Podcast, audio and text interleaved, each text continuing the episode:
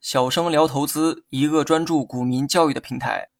今天呢，咱们来讲一下跳空缺口买入法。上期说过，缺口回补的概率啊是百分之五十，但是呢，这并不意味着缺口一无是处。某些特殊的缺口形态可以指导我们操作，比如说，缺口可以拿来当做支撑或阻力位使用。如此一来，买卖就有了技术层面的依据。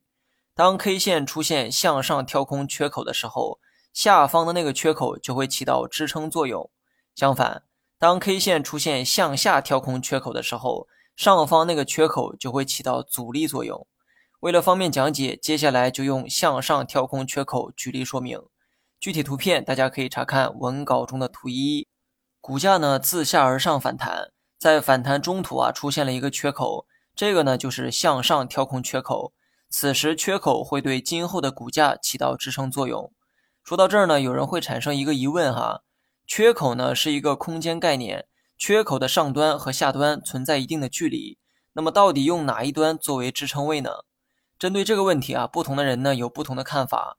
你也可以认为人们对此存在一定的争议，而我个人倾向于参考缺口的下端，也就是以缺口的下端作为支撑位。当然了，并非每一个向上跳空缺口啊都可以这么参考。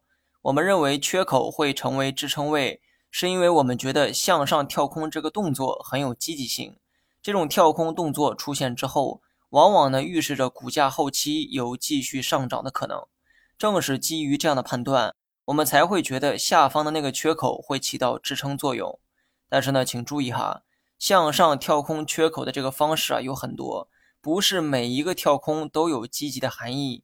缺口不仅要满足向上跳空，同时跳空的那根 K 线，它必须要满足中大阳线才可以。阳线最好是光头阳线，如果是带有上影线也没关系哈，但上影线尽量要短，目的是要保障阳线实体部分足够的长。只有满足这个条件的向上跳空缺口，它呢才具有看涨的一个含义，同时下方的缺口才有支撑的效果。具体图片可以查看文稿中的图一。讲了这么多，该轮到买入的时候了。大阳线向上跳空缺口。这种形态具有看涨的含义，既然这样，我们自然要做买入行为。但买入的方法有两种，两种方法不分好坏，主要是根据不同个性的人总结的两套方法。第一种买入法适合较为激进的投资者，而第二种适合较为保守的投资者。当你看到股价出现了大阳线向上跳空缺口，这个时候可以在阳线的当天选择买入。也就是在当天快收盘时买入股票，买入后股价持续上涨，自然皆大欢喜。但如果买入后股价没涨反跌，该怎么办呢？